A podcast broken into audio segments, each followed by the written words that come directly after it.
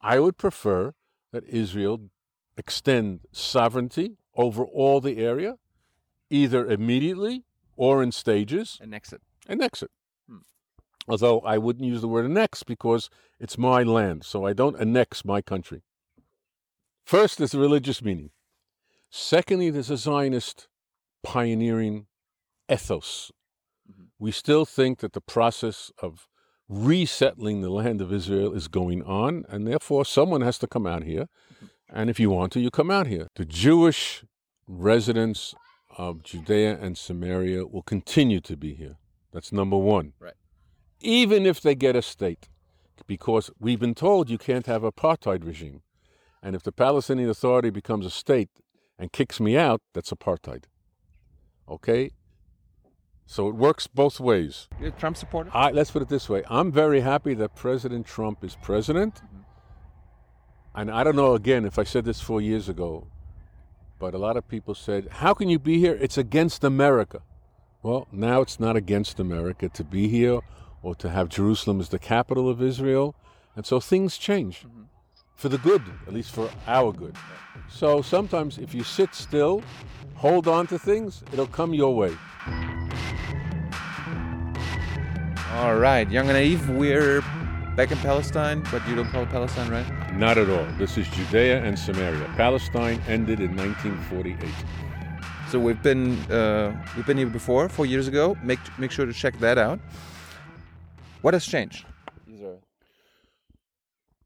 Uh, probably everything that I told you four years ago happened, especially the good parts.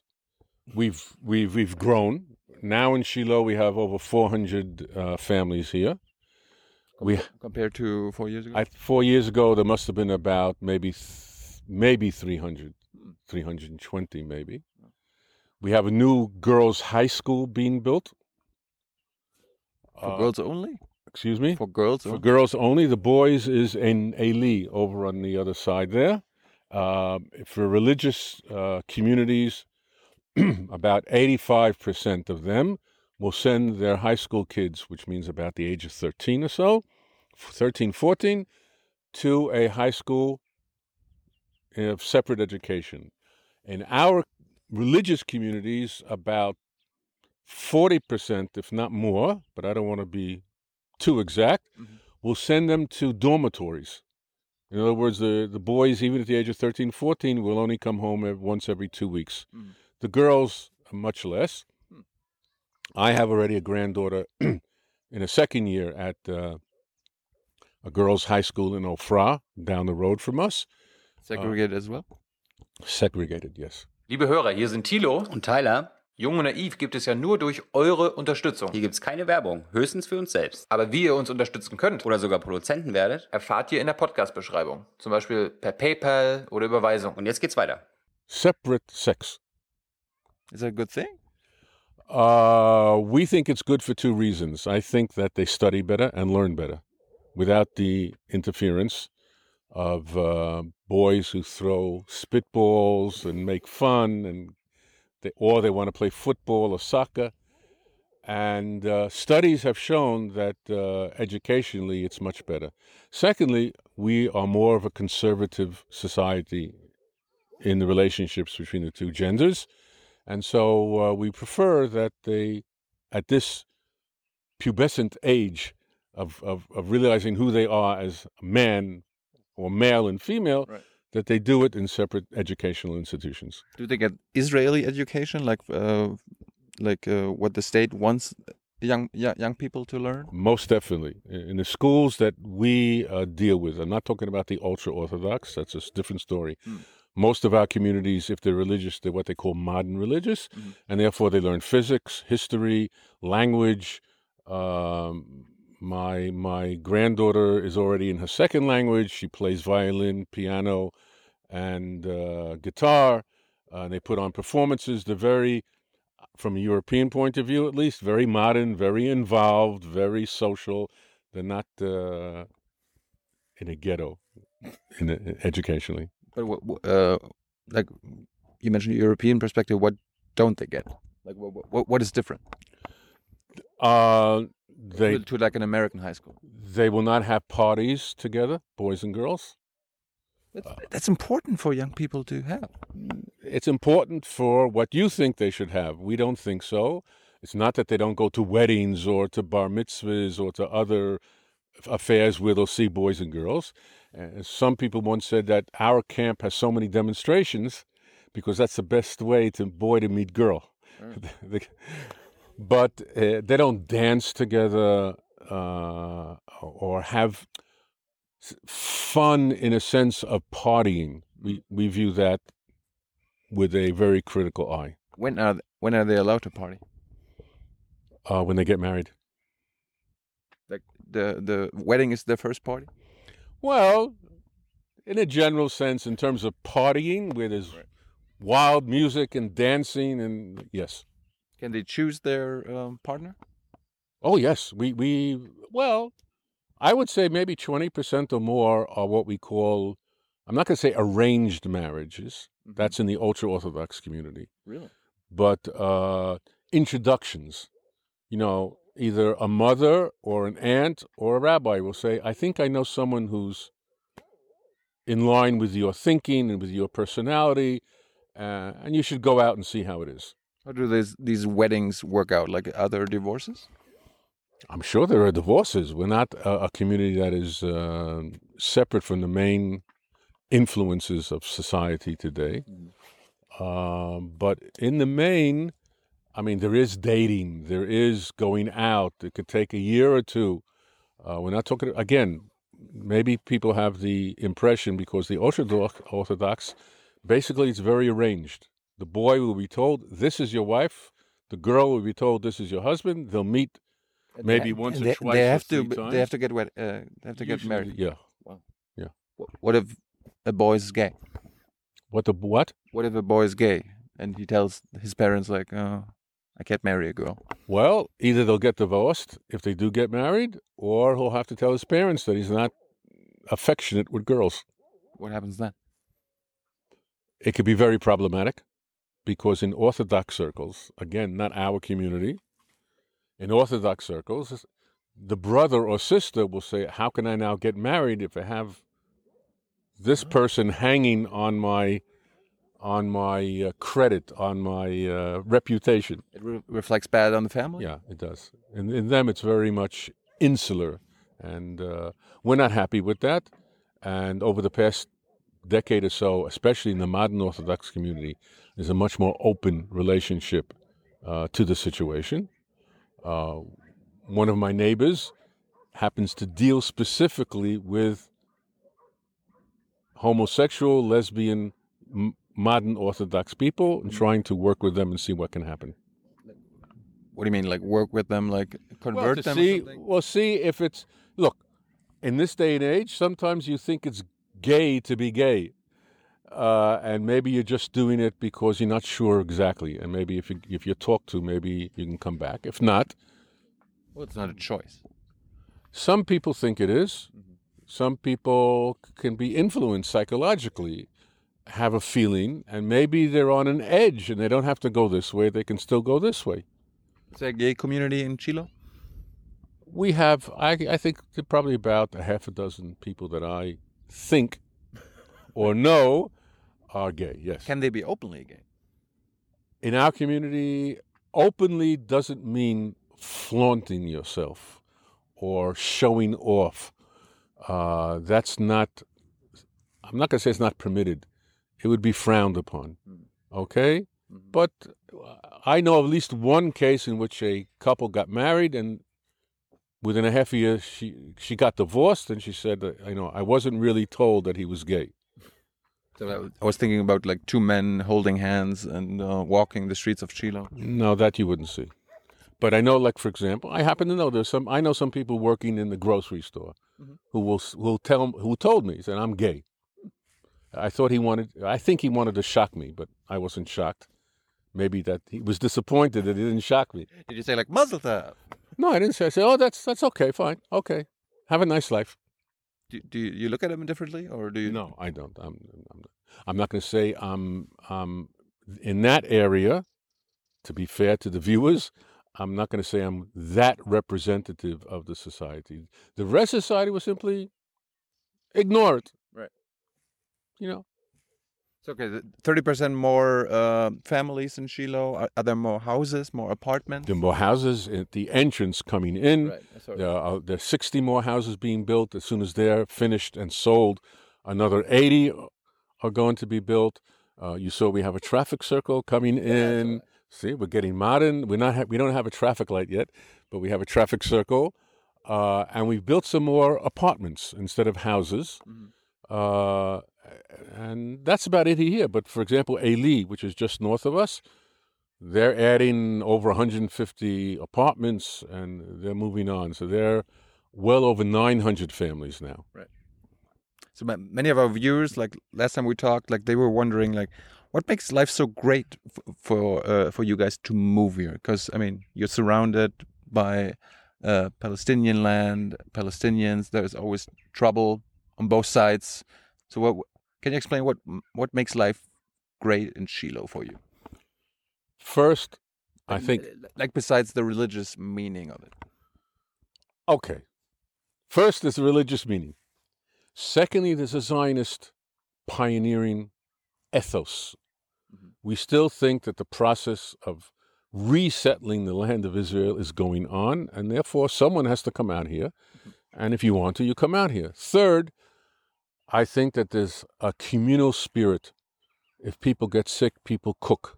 If people have uh, a tragedy or a happy event, people come in and help this way or that way. Um, and there's a lot of working together. I don't know if last time I explained, but we're not exactly kibbutz here for sure. Mhm. But in terms of the kibbutz reality of everybody's in it together, and there are committees for sports and education and youth and and and bereavement and happiness and like that. That that's type of a community. It's very nice out here. Uh, there are a lot of things uh, that you can do um, to realize yourself. Some people come out here, they were professors, and now they're growing flowers or, or, or something like that. Uh, and despite the fact that we do suffer at times, it's a lot more peaceful than it was four years ago. Really? Yes. Like, I, like I, I read some UN reports that were also talking about Shiloh, and there there's has have, has been violence on both sides. Um, I said less. I didn't say there was none, number one. Number two, um, we're still stuck with what we call the hilltop youth type of, of uh, phenomenon of youngsters who think that they know best what to do if there's any problems uh, with Arabs, and they'll, in some cases, take the law into their own hands. We've been very strong against that. On the other hand, also, to be honest, I don't believe every single report that I read in the Palestinian Authority or the UN report. A lot of it is, uh, I'm not going to say made up, but uh, I had personal experience where I read a news report of like 1,800 trees were chopped down. And I said to him, 1,800 trees? I called up the police myself and they said, yes, the Arabs said there were 900 trees cut down. I said, oh, at least 50% is not true. By the, but in the press, it was 1,800. Right. When they gave the uh, complaint to the police, it was 900. I don't know what the end of it was, Right. But these things also happen. but I mean, there, there, there have been reports like uh, these are like UN numbers from 2017 from your side, which is like they talk about stoning, uprooting uh, olive trees, physical assault, arson. There are shootings and property vandalism. Like, what, what, I don't think we've ever rammed people at a train station in the Palestinian Authority or shot at people on the road or threw Molotov cocktails. We've had terror incidents. And I'm not going to say that this is the most peaceful uh, region in the world. Mhm. It's not definitely the most violent region in the world. And again, as opposed to four years ago, the overall statistics of violence on both sides have gone down. And that also gives people the secure feeling that they can come out here and be part of our enterprise and part of our effort and continue to resettle the land of Israel. But what, what do you do with uh, people on your side that are throwing stones that like uh, uproot olive trees? Like, do you go to them and be like, stop that? I have done that. I'm not going to say everybody in this community will do that. Why not? I don't know why. You don't know. I don't know why. I would say about 80% would do that. I know that my friend and I, who lives down the road, made a com- police complaint against a boy who was caught breaking windows of Arab cars parked at the entrance of the community. Um, look, it's very difficult to understand youth. I don't know what it was in college in Germany, but in the United States, you'd sometimes raid uh, the women's dormitory and steal things and put it up on the flagpole or paint over things like that. And you would say to me, well, that's low level violence. That's true. But I'm, what I'm indicating is somehow youth at the age, between the ages 16 and 24 don't think things through to the end. You put us in a political situation where they see terror, they see what they think are encroachments or eh, or uh, or incitement on the other side. They will react as a 16 to 24 year old. They will not react as a professor of, of 30 years old, right, who's teaching university. He will say, "But my young man, Mr. my Arab neighbor, please let us sit down. They sitting down to talk pieces for Mr. Abbas and Mr. Netanyahu, and not they're not doing very well either. It's a, it's a sorry situation. I don't like it, but uh, it's a lot better than Syria. It's a lot better than a few other places in the Middle East. Sure. But you get together like as a community and like confront those people within your society, and it's not only young people that uh, are causing No, trouble on on your side. No, I don't think it's it's it. I don't think it's people older than the age of. I'm going to throw out 24 or 25. I don't think anybody else is involved. Uh, I'll give you an idea. In the worst case, and the trial is not over, the Duma uh, firebombing. You're talking about someone uh, who was at the time maybe 21, 22, and he had a friend who was maybe about 14, 15 years old who didn't participate, but it was like in the planning according to the police. Again, the trial isn't over. Now, as we know that they were physically dealt with by the police, so I don't know exactly if 100% of what they said is true or 100% of what the police said is true. There'll be a trial, and I'm sure that those people involved. But again, I know this is um, an excuse, maybe. We have over 450,000 people beyond the Green Line outside of Jerusalem. And you and I, have, for the past four minutes, have been talking about maybe 200 kids at the top. And they've done nothing in compared to what the Arabs have been doing to us. So, is if you could say, is there violence on both sides? Yes. Is there property damage on both sides? Yes. Stealing of land on both sides. I don't know about stealing of land. The the the civil administration has been very strong, even in this area. In the Shiloh block, a little further, what we call in the hills, they've been taking down caravans and they've been doing all sorts of things. Every that actually sometimes causes the violence because if uh, a shack is taken down, mm-hmm. these kids, in their logic, in their rational thinking, which is very irrational, will go attack an Arab to cause the police trouble because mm-hmm. they can't attack the police anymore. Uh, The police hit back. So they say, okay, we'll make you busy for the next day and a half. We'll take down a couple of trees. Right. So when we come to them, we tell them, you know, that's, it's like this, you know, it's, it's very unlogical.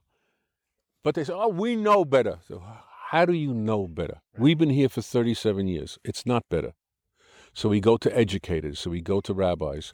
But these people, and I'm, again, I'm talking about maybe 200 people, are in a station of life where they're rebelling. In Europe, they might wear rings on their ears or in their noses Get a tattoo. or tattoos all over their places like that. And you say, okay, they're harming themselves, not anybody else, or they're, they're doing something to themselves, not to anybody else. All right, but the principle still remains the same. It's an expression of revolt, of, of throwing off authority. You put someone, either in Germany or France, in that same situation, in our boiler pot, Right. right, in the cauldron, as we say, Right. he might he might do something bad to someone else. You don't know. Do they ever go to jail or get arrested? Yes, not that many, not enough. And I can't understand the police. I, I don't think the police are that dumb or incapable. I don't believe these stories. Well, that's me personally, okay? I don't believe these stories. They can't get intelligence, they can't find them out. You know exactly who they are because they, they sit on the top of hills and they have big head coverings, right? And they have some earlocks. You know what they look like. You know where they are. They're not us. So, but I would hope it'd be solved sooner than later. I've seen some videos of um, like the ultra orthodox, like when uh, some Palestinians wanted to um, like enter their la- like be on their land and um, like with their tractors uh, to, um To plow. to to plow the land, and then like they um, they send like women and children on the land to um, to make sure that he, he can plow, and uh, soldiers were be, That ha- that happened over here Yeah. at a place called Eish Kodesh. Uh, happened several times. yeah Right. It happens to be that the land was thought to be state land and not Arab land, and there's still a court case going on based on aerial photographs from 15, 20 years ago, and it hasn't been decided yet. I happen to know because one day a couple of years ago, I took out the political officer from the American consulate, and it was a day after the Arabs came and burned all the plantings that had the Jews had put there. Hmm. So it's it's a two street, two way street sometimes. But it's still wrong to do to that. It's still wrong for both sides. I, I haven't said it's right yet. Nope. Okay. What is your guys' visions f- uh, for this place and the settlements in the West? I didn't get a chance to listen to all I said four years ago. But I might have said maybe go through a confederation as a interim step to see if they're more capable of of ruling themselves. Up until now, we're 25 years since Oslo. The last elections were over 11 years ago, if not more. There's no real democracy. Human rights really doesn't exist. Last week, I read a report by Palestinian journalists saying that they have no freedom of the press. They're being uh, hounded not by Israel, not by the occupier, but by the Mr. Abbas and his friends. So, if they haven't been able to build their own society and their own government, and don't forget, over 90% of the population, the Arab population of Judea and Samaria, is under Palestinian Authority control in either A or B. Hmm. Okay? C is a different matter, but there's a very small number of Arabs in C. Okay? And they are not, I don't want to use the word adult. they are not at the stage of their political, social development where we could say, okay, here's your state, go right ahead. Because the next thing, they will invite Hezbollah or Iran or something else to walk in, and then they say to Israel, you can't invade a state. That's, that's really aggression. Okay, you could walk into Nablus, Shechem, overnight and pick up terrorists. That they'll forgive us, as if. So to, to say to them they can have a state tomorrow when they've had 25 years of nothing, or uh, a 20 a, a, a three-year-old Arab boy born in Ramallah 20, 30 years ago. He went through kindergarten, primary school, high school. If he was smart enough, he went to college. What type of education did he get? Is there any sort of peace education? Is there any sort of coexistence education? Do they have a peace now in the Palestinian Authority? Hmm. Do they have people? You ask me. Do you condemn them? Do you fight against them? Do you ask them? Do they have anybody telling their people don't kill Jews, don't throw rocks at Jews? How many in their authority are doing what you want you, not you personally, but Right. your questions representing opinion would want us to do. Look at them. Is there a mirror image or is there not a mirror image? Both in the good and in the bad. But I w- I wasn't talking about the Palestinians. I was talking. I was asking you about your guys' vision. What What is the vision of, vision. of of Jewish Jewish settlers in the West Bank? The Jewish residents of Judea and Samaria will continue to be here. That's number one. Right. Even if they get a state, because we've been told you can't have apartheid regime. And if the Palestinian Authority becomes a state and kicks me out, that's apartheid. Okay? So it works both ways. Mm-hmm. Secondly, I don't think, which was I explaining before, that they deserve a state, not in a political theory idea, but practically. But you're you're talking about them again. Like What? And so be, be- because of that, number three, to answer your question, I would prefer that Israel extend sovereignty over all the area, either immediately or in stages, annex it. annex it. Hmm. Although I wouldn't use the word annex because it's my land, so I don't annex my country. That's it. That's the vision. That's my vision. I don't know. Maybe there are other people who would say, uh, let's give them uh, uh, autonomy. Right. I would agree to autonomy as a as a step, because I really think I know this sounds a bit cynical, but I've been living in Israel 48 years, and I've been living in Judea and Samaria thir- going on 38 years. I just finished my 37th years, Right. so I'm a little bit of a veteran. Okay, I'm not I'm not 100 years old, so I can't say I was here during the mandate.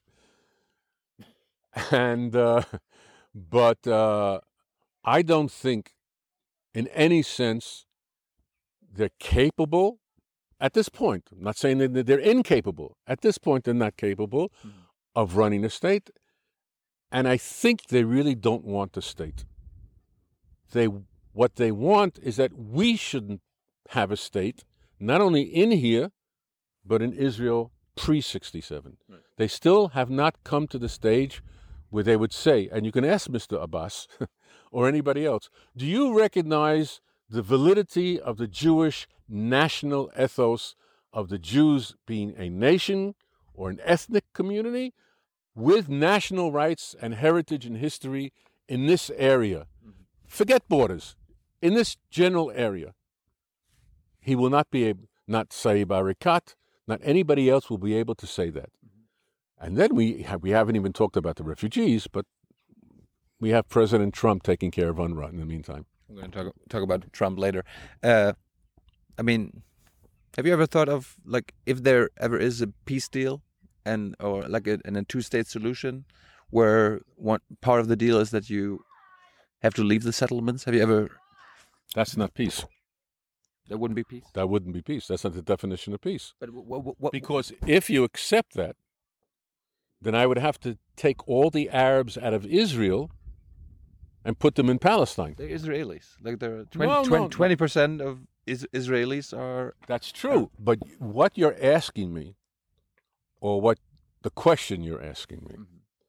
I don't want to put you in a guilty position, is immoral. Because you're accepting that Israel must be a joint Jewish Arab state, but Palestine should be only an Arab state. And then you're forcing me to say, wait, before even that, what about Jordan? Jordan was part of historic Palestine. That's an Arab Palestinian state. Mm. Okay? So you they get two states in Palestine and I only get one. That's not fair. Forget about Israel and what you call the West Bank, what I call Judea and Samaria. So it doesn't make sense. But but but there, there will never be like a fair deal for everyone. I mean, you we we we agree on that, right? I think no one will get a fair deal. What's happening, though, is that one side is continuously rejecting through history a fair deal and demanding to get a 100% deal and then expecting still to get a fair deal. I don't have to give you a field fair deal if you've been fighting against me for literally 100 years. Mm. and expect me to go all the way back to 100 years and reject the Balfour Declaration and the partition plan of 37 and the partition plan of 47 as if that didn't happen. And you think just because you have been strong and rejected and said it's no good that it's all going to come your way and maybe you'll have to give up 2%. I'm very sorry. That in my thinking. But I mean, we agree there's never there's never going to be a fair deal. But what what if your government, the Israeli government, makes a deal, and part of the deal is the settlers get out of the West Bank? That's a very unfair deal. Well, I mean, of course, of There's- course, I mean, difference you, between you, you you won't like the deal, but no, uh, it's ha- a very very unfair deal. have you ever thought about what what happens then? That uh, are you willingly gonna leave, or are you gonna fight your own state? Because Well, don't, when we use the word fight, we're talking about demonstrations and sit downs. So let's, let's non-violent, make that clear for the non-violently fight. Non-violently demonstrate, which is our legitimate right. Right. Again, I know it's it's, it's sometimes Europeans especially say, "Don't talk to me about documents. Don't talk to me about history." What happens now? But what happened? What is happening now is because people refuse to recognize what happened. This this didn't come overnight. All right? 50 nations said it's right to give the Jews a Jewish national home in Palestine. Yes. Okay? So we belong here. All right? So you when not you personally, in shaking a head, you are 100% what the Arabs don't want. And when you say to me, no one's going to get a fair deal, that's fine, but I shouldn't have to get an unfair deal. It has to be at least fair at the end for both sides. For it to be fair, we have to coexist. We have to have good relations. You don't have to have a state to have good relations. So why don't we build now coexistence, joint projects?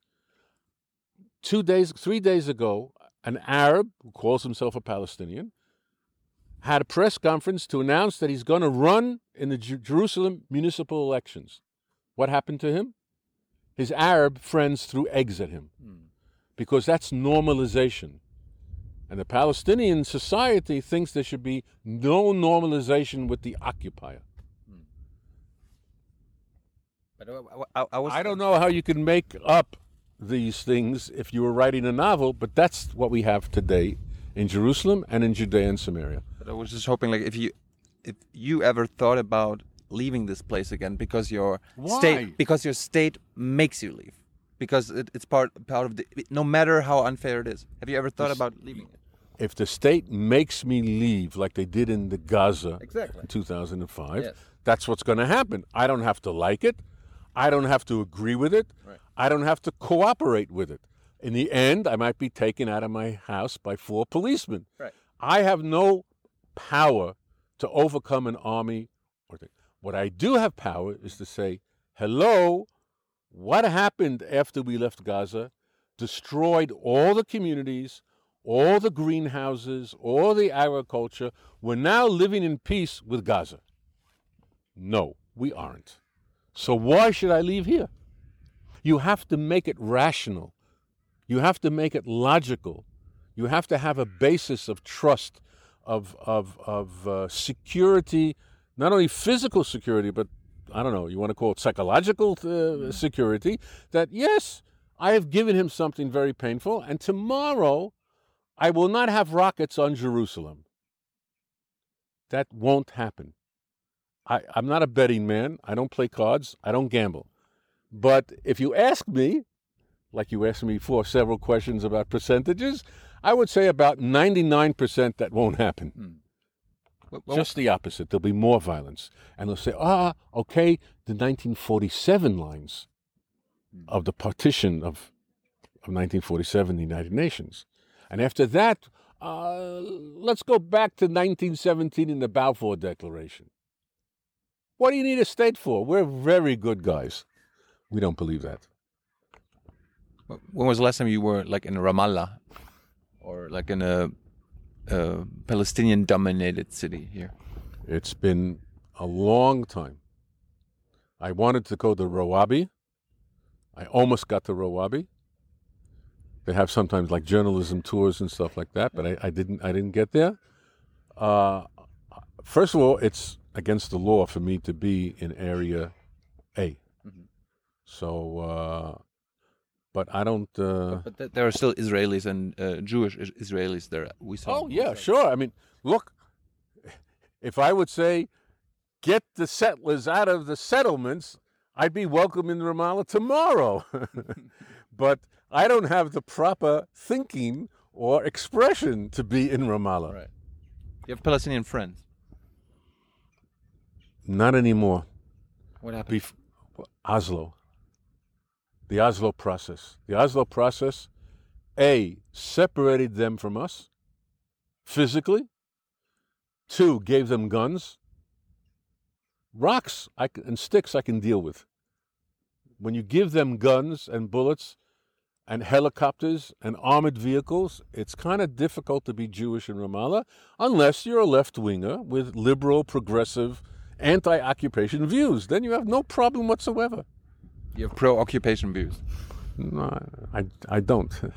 Because for you, it's not an occupa- occupation. For me, it's not an occupation. right, right. It's living in my homeland. Do you ever wish you, you had Palestinian friends now? I mean, you, you haven't had. I have, okay, I'm not going to say I'm representative, but I have had friends. Before, we used to go to some of the villages out here. We even went to a wedding at a place called, uh, you can't see it from here, Zaki's house.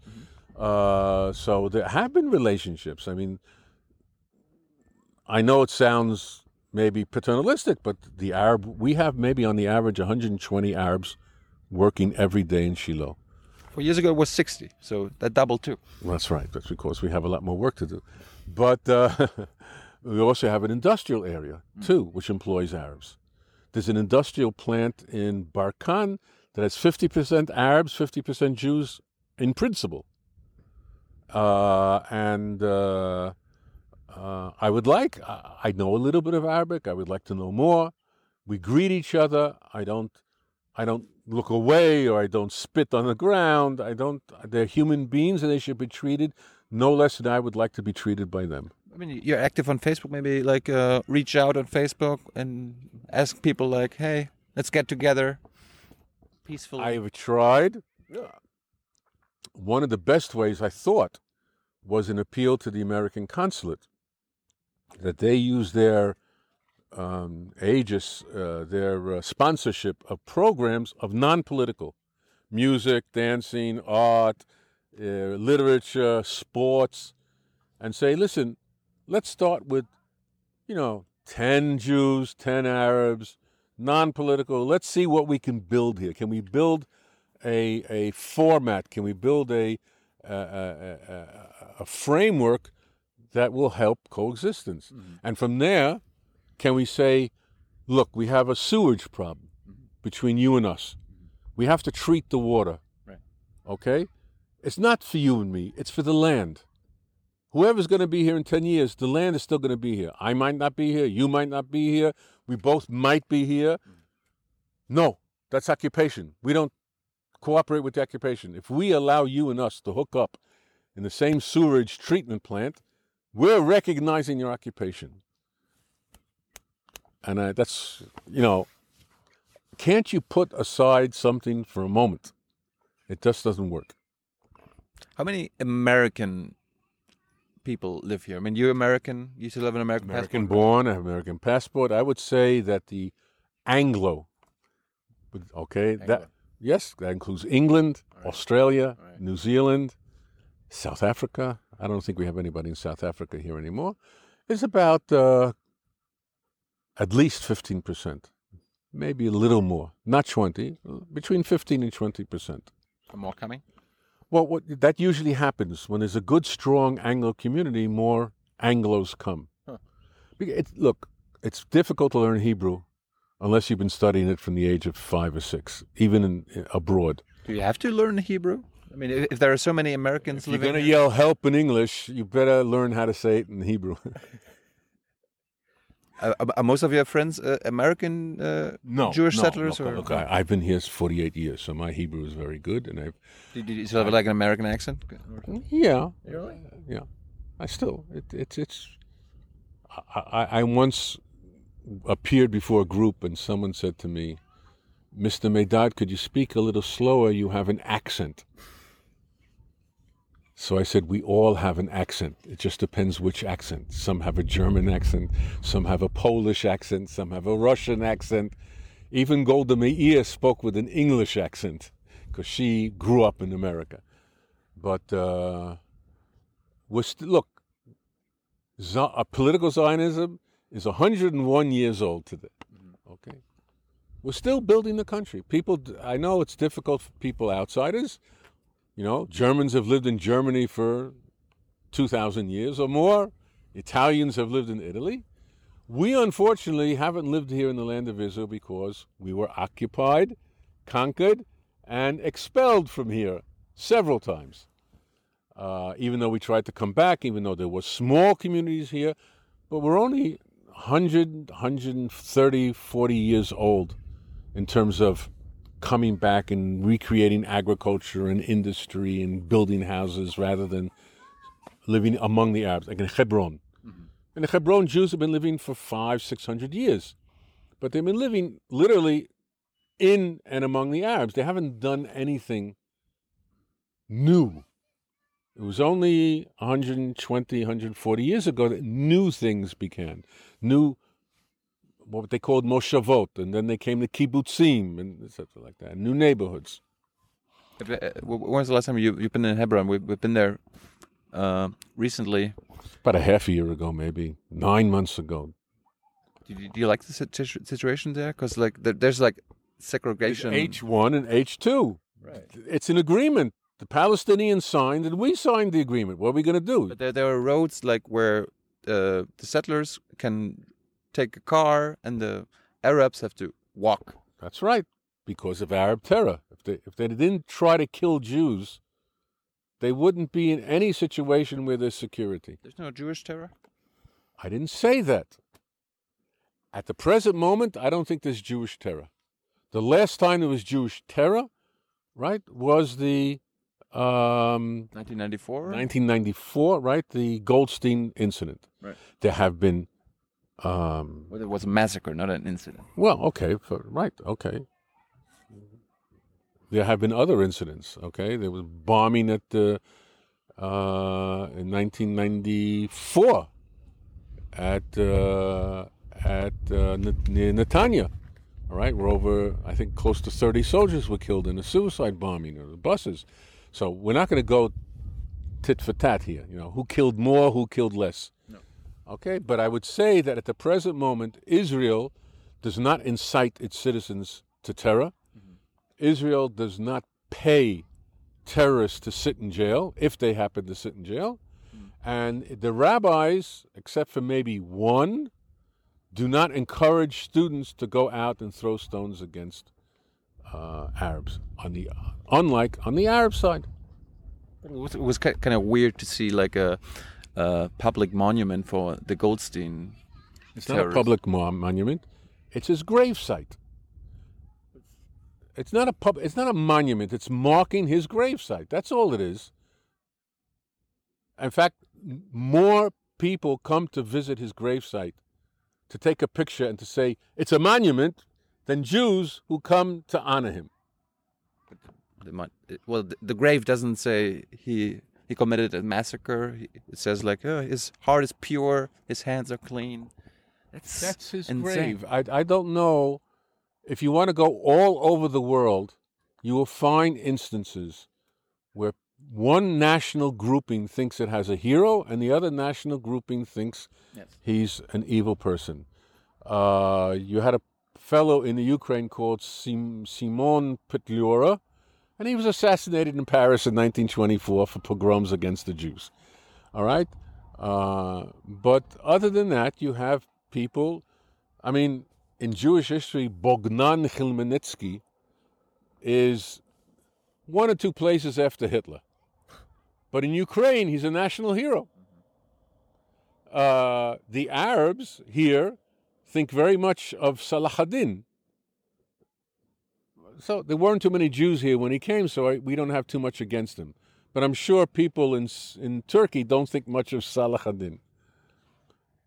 That's that. It's not odd. It's not unusual to have that situation. Let's not uh, make too much out of it. Does Ira Rappaport live here? He still lives here, and his grandson was bar mitzvah on Shabbat yesterday.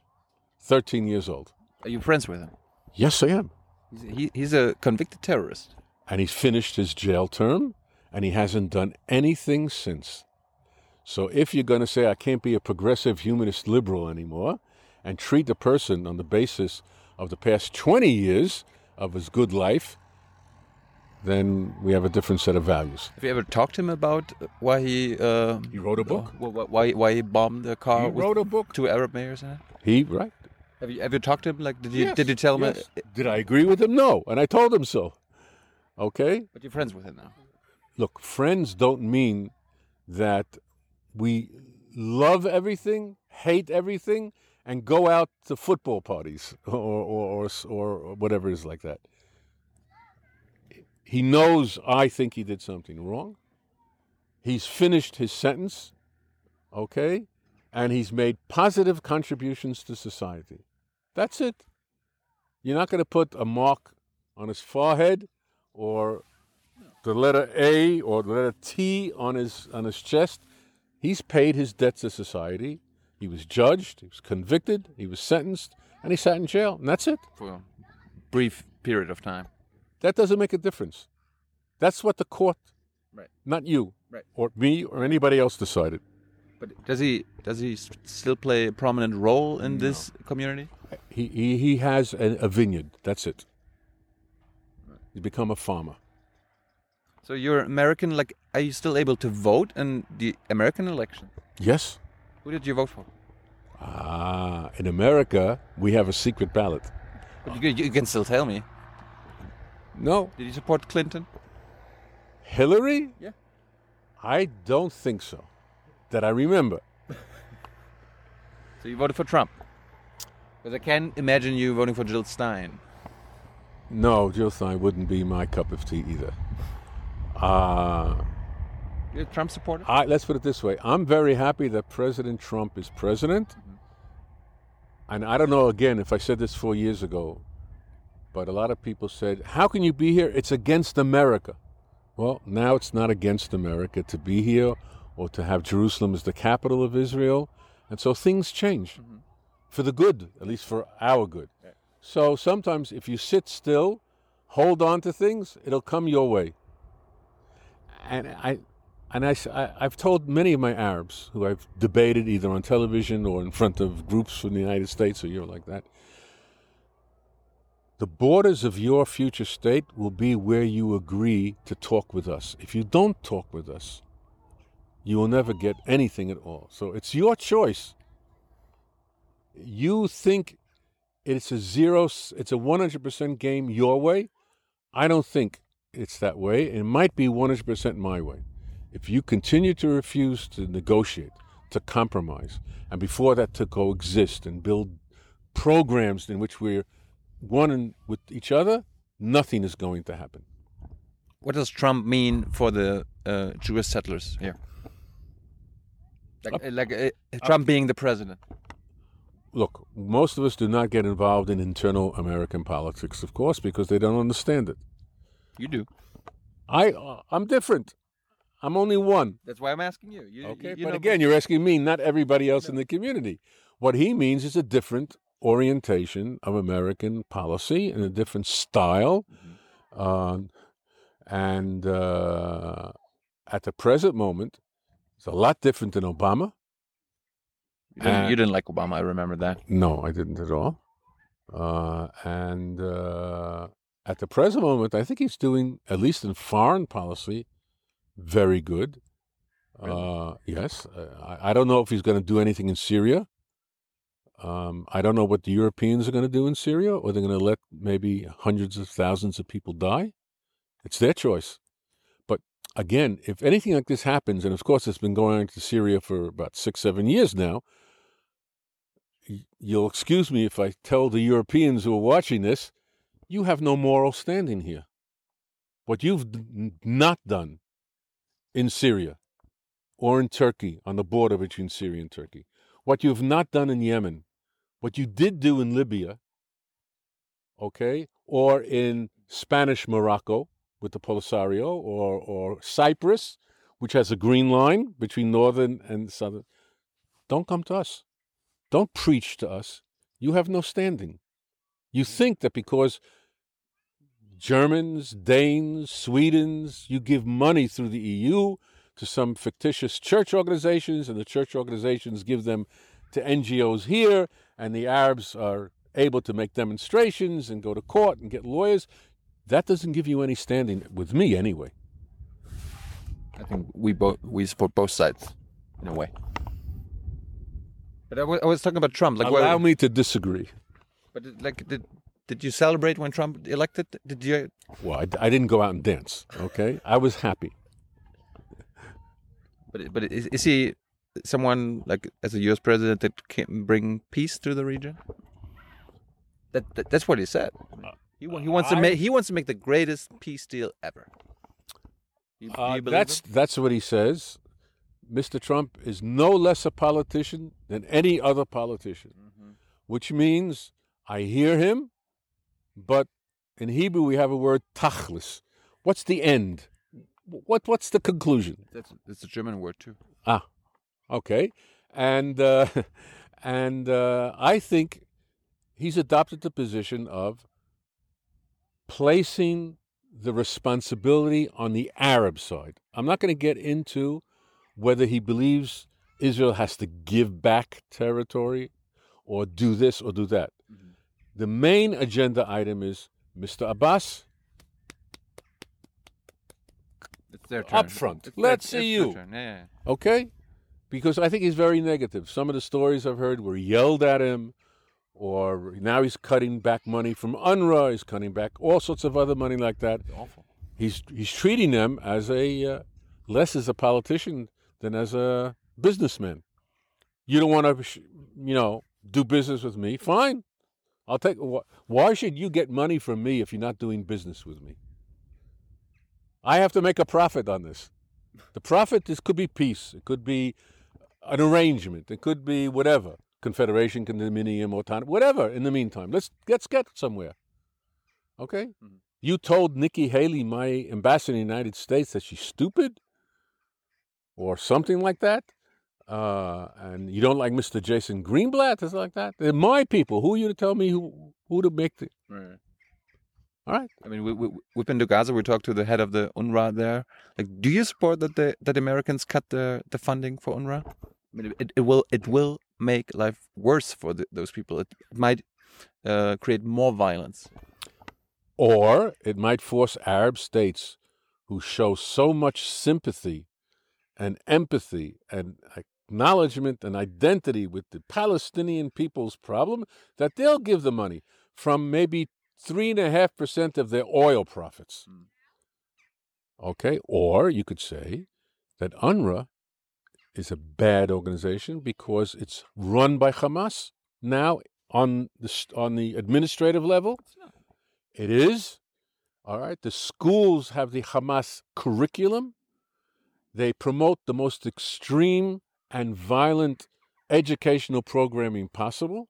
Their summer camps are terrorist training camps, besides the fact that there aren't 5 million refugees. They're the only refugee organization in the world that passes on refugee status generation to generation, and their death rate is very, very low. Somehow, there are a lot of people alive at the age of 110. And, um, who do you vote for here in Israel? It depends election to election. Really? I've gone, You're a yes. swing voter. I'm a swing voter within within the nationalist camp. There's Likud. Uh, I voted for Sharon back in 2004, I think it was. Uh, Who did you vote for the last time? I think it was the. I think it was Likud. I think before that, though, it was uh, the Bennett Party, the, the Jewish Home Party, Mhm. but I've I've gone back back and forth several times, depending depending on the, on the situation. I mean, I make no, I don't hide the fact that Mr. Netanyahu could be more or better in my point of view in terms of of his policies, but uh, it depends on what I'm feeling that day. Most of the time, I would go Likud because I've been in the political system. You need a big party. You can't com- continuously split your vote all the time for small parties. It just doesn't get anywhere. Right. Fight within the party once you've elected them. Hey Leute, Jung und Naiv gibt es ja nur durch eure Unterstützung. Ihr könnt uns per PayPal unterstützen oder per Banküberweisung, wie ihr wollt. Ab 20 Euro werdet ihr Produzenten im Abspann einer jeden Folge und einer jeden Regierungspressekonferenz. Danke vorab. Israel, thank you so much for your time. Like, uh, I see a lot has changed. You're welcome to come back in another three or four years or less. We will. I mean, like, wh- what what I kind of uh, find fascinating that, unlike four years ago, more and more people, like, they support a, a- one version or like a, a, version of a one state solution, like with equal rights for Arab Israelis. Like everybody would be Israeli, Right. and Jewish Israelis I and agree. Arab Israelis would have the same rights. I agree fully. I, I, in fact, if you look up a book that was printed in 1985, mm-hmm. A Stranger in My House by Walter Reich, uh, I'm in chapter four, and that's basically what I say. I, I, and one of the main differences we didn't discuss here, I'll slip it in here now for you, the demographic problem. Right? One of the pressures is that there'd be too many Arabs And they would take over. they will take over either uh, physically or the character of the state won't be Jewish. Uh, That hasn't happened. Mhm. Okay, check the statistics. It hasn't happened.